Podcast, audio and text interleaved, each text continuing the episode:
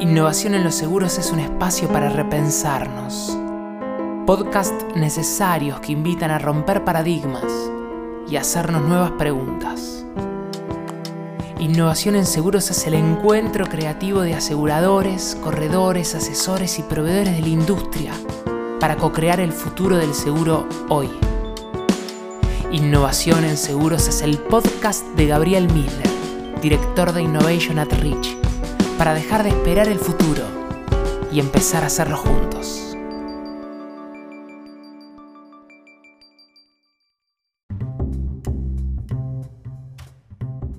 Alicia en el País de las Maravillas nos invita a mirar desde el otro lado del espejo. Estos espejos que siempre nos causaron mucha curiosidad y que desde chicos nos maravillan, pero a los que también les tememos por las imágenes que puedan reflejar. Nos gusta mirar el mundo a través del espejo, nos gusta vernos reflejados y también nos paraliza muchas veces observarnos objetivamente y ver la imagen que el espejo nos devuelve. Nos pasa como personas y mucho más nos pasa como empresas.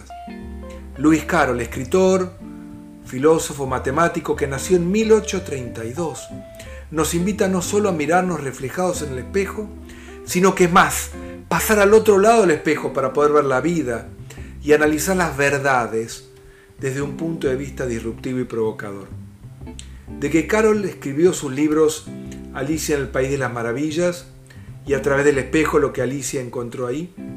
Alicia, esta chica de 7 años que cae en lo que era un mundo nuevo para ella, no deja de ayudarnos a pensar.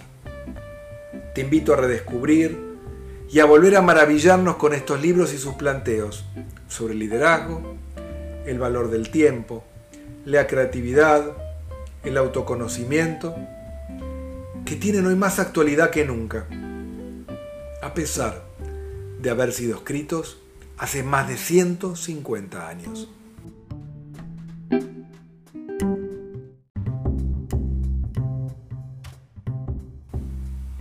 Alicia en el País de las Maravillas nos invita a ver todo con ojos de niños.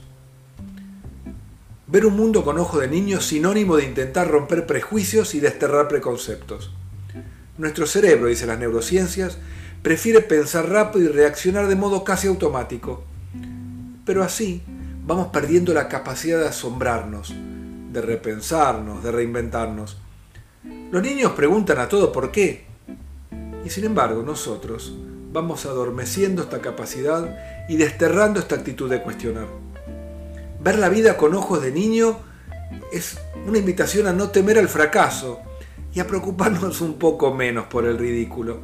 Un niño es capaz de volar con una sábana como capa y crear nuevos universos en cada juego. Entonces Alicia nos invita a un viaje a la imaginación, a la creatividad y a cuestionar las verdades reveladas. Te invito a compartir en este podcast algunas de las mejores frases de estos libros. Te invito a reír, a reflexionar, a repasar juntos algunos de los mejores momentos de este viaje maravilloso. Miremos por unos instantes el mundo con ojos curiosos de niño.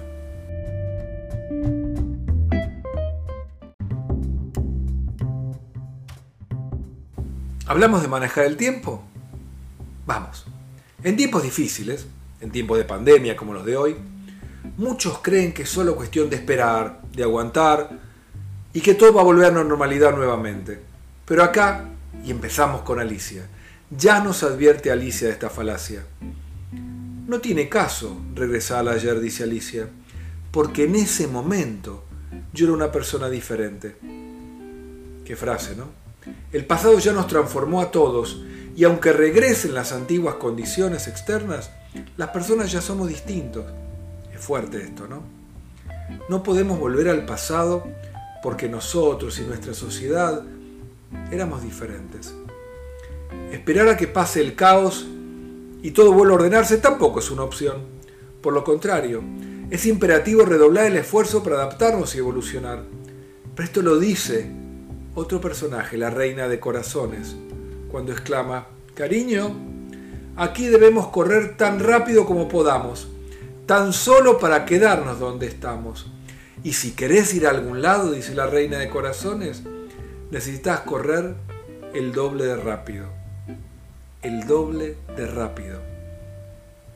Nos indica la reina de corazones. Y acá aparece el conejo blanco, ese que anda con el reloj en la mano. Y él nos habla del recurso más escaso, de este que es el que mejor deberíamos administrar. Si conocieras el tiempo, tan bien como yo, dice el conejo blanco, no hablarías de perderlo. Lo único que jamás podemos recuperar es el tiempo perdido. ¿Cuántas veces olvidamos que el tiempo es el recurso más escaso y que el dinero no puede comprar tiempo? Y que el dinero, si bien no puede comprar el tiempo, tampoco puede ahorrar el tiempo. No puedo guardar el tiempo para usar más tarde. El tiempo solo puede ser administrado y usado con inteligencia.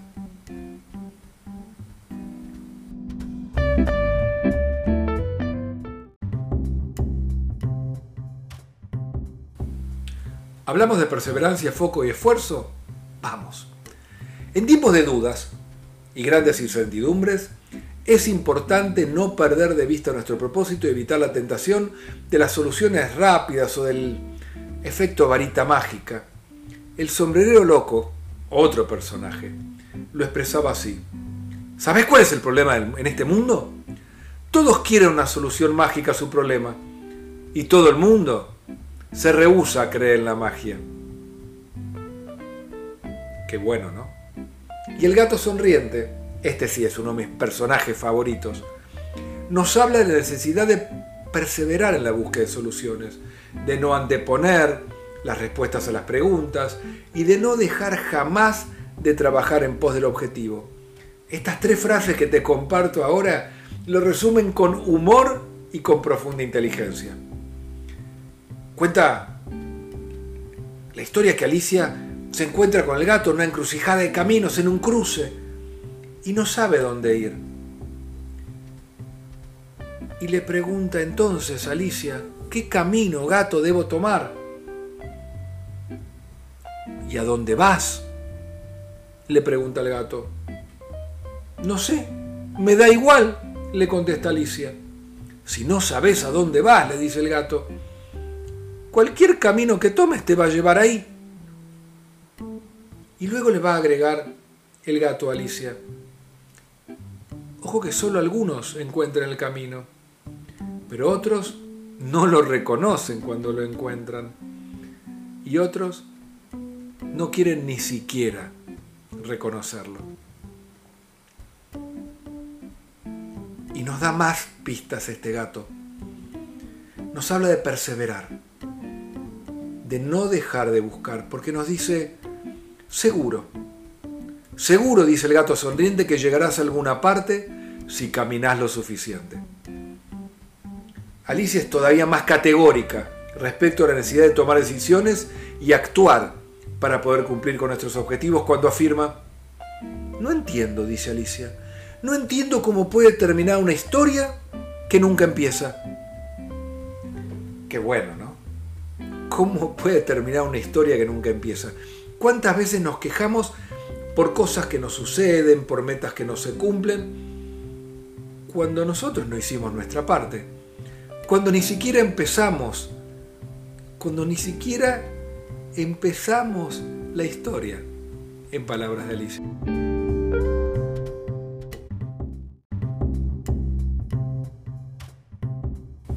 ¿Repensamos el liderazgo? Hay muchas maneras de pensar un líder. Carol en sus libros nos presenta diferentes aristas, todas posibles, y se expresan a través de sus personajes. Hablemos, por ejemplo, de líderes empáticos, esos que generan relaciones de mutua confianza. El sombrero loco lo dice así. Cuando no podés y cuando no puedas ver la luz, yo me voy a sentar contigo en la oscuridad. Un líder puede que no siempre tenga una solución, pero puede ayudarte a encontrarla o puede acompañarte o alentarte en tu búsqueda. El unicornio nos propone un desafío todavía más radical y dice así, si tú crees en mí, yo creeré en ti. Este es un trato. Fíjense lo que propone el unicornio. Porque motivación es confianza. Es poder tener este trato con quienes estamos aquí como líderes para motivar, apoyar y acompañar. También en los libros encontramos modelos de otros líderes, esos autoritarios, esos que muchas veces en el caos, en el caos aparecen o surgen o son buscados. Son líderes que imponen ideas verticalistas, que definen unilateralmente el curso de las acciones. Podemos ver sus perspectivas a través de tres protagonistas muy diferentes. La reina de corazones concluye, es mejor ser temido que ser amado. Fuerte, ¿no? El loro nos recuerda otra frase de alguno de estos líderes autoritarios.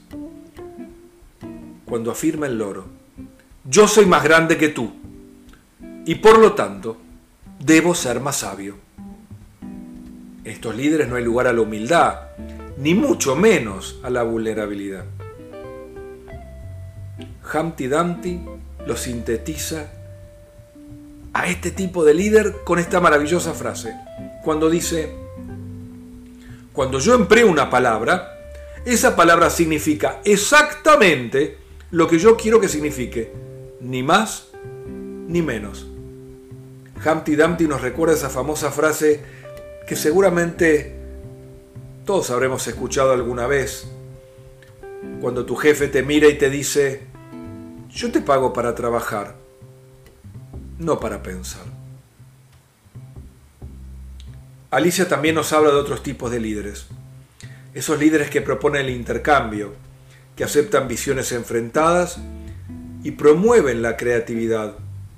Los que buscan más allá de las palabras y de lo evidente. Y lo dice así la joven Alicia.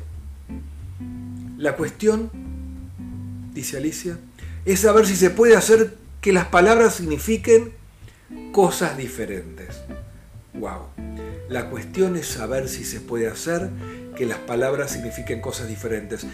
Entender lo que es evidente para mí es entender también que puede no serlo para otro. La misma palabra, el mismo gesto tiene significados diferentes dependiendo de la persona, dependiendo del lugar, del momento, del tono y de quién la dice. Y agrega Alicia, ¿y de qué sirve un libro sin ilustraciones ni conversaciones? ¿De qué sirve? Nos invita a pensar Alicia el manifiesto de una empresa, su declaración de misión, visión, valores, principios, si no podemos vivirlos, si la gente no puede respirarlos. El desafío del líder es hacer que el libro tenga conversaciones, sea cercano a la gente. En momentos de decisión, también nos lleva Alicia a pensar esto y nos lo dice muy claro, donde el peso de ser líder, porque el ser líder no es sencillo, donde el peso del líder y del liderazgo es infinito, en esos difíciles momentos de soledad de un líder, es donde la reina blanca lo resume con claridad meridiana. Alicia, no puedes dedicar tu vida a complacer a los demás. La elección debe ser tuya, porque cuando salgas a enfrentar a esa criatura, decía la reina blanca, lo harás sola. Aquí está la gran paradoja. El trabajo es en equipo, el éxito es y debe ser compartido por todos, pero la soledad del líder puede ser infinita en los momentos de la decisión en los momentos de la verdad.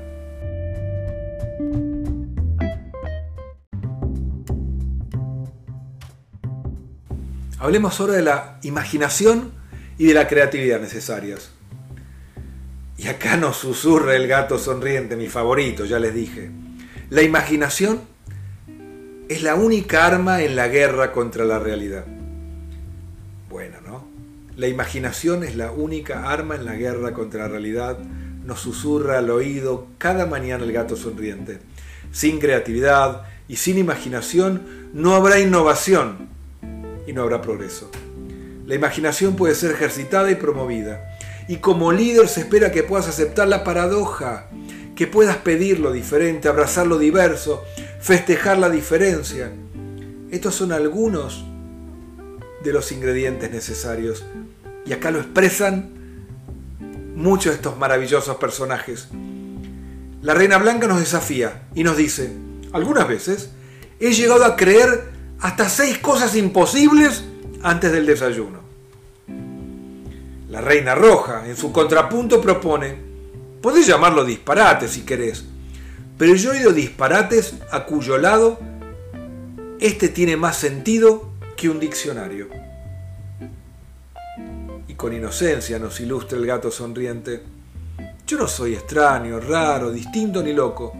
Mi realidad, dice el gato sonriente, mi realidad simplemente es diferente a la tuya. Y la duquesa nos invita a no dejar de buscar. Todo, todo, dice la duquesa, tiene una moraleja si sos capaz de encontrarla.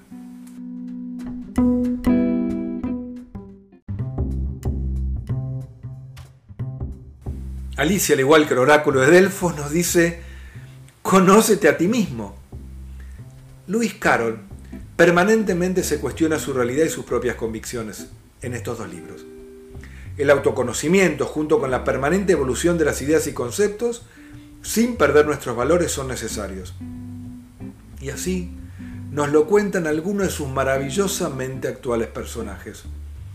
La oruga azul, que no había aparecido todavía, sin tapujos, le dice a Alicia, no puedo ayudarte, si ni siquiera sabes quién sos, niña estúpida. Alicia reconoce que muchas veces caemos en conductas autodestructivas, en relaciones que como las llamamos tóxicas, o en decisiones que sostenemos empecinadamente, y nos advierte. Si uno bebe mucho una botella que dice veneno, lo más probable es que, tarde o temprano, te haga daño. Qué fuerte, ¿no? El empecinamiento, el sostener cosas y esta etiqueta que dice veneno, que seguramente tarde o temprano te haga daño. Alicia nos invita a través de las páginas permanentemente a que nos permitamos cambiar a buscar nuevos sentidos y nuevos puntos de vista para poder enriquecernos. Y lo hace con estos ojos de niño, con inocencia de niña al preguntar, ¿cómo puedo hablar con una persona que siempre dice lo mismo?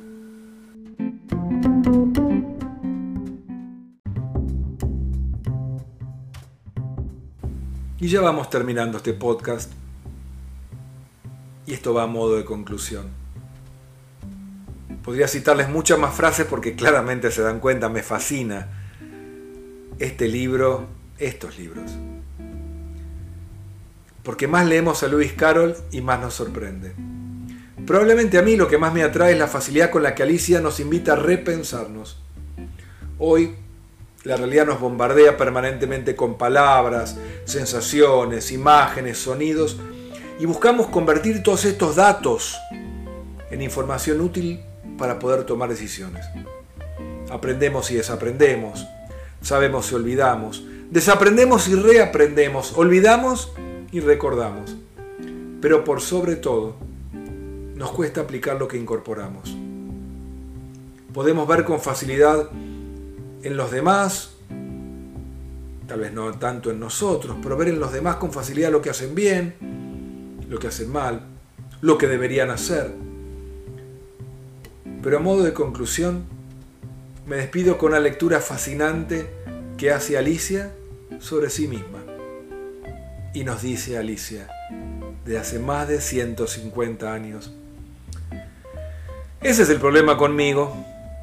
Doy muy buenos consejos, pero rara vez los sigo.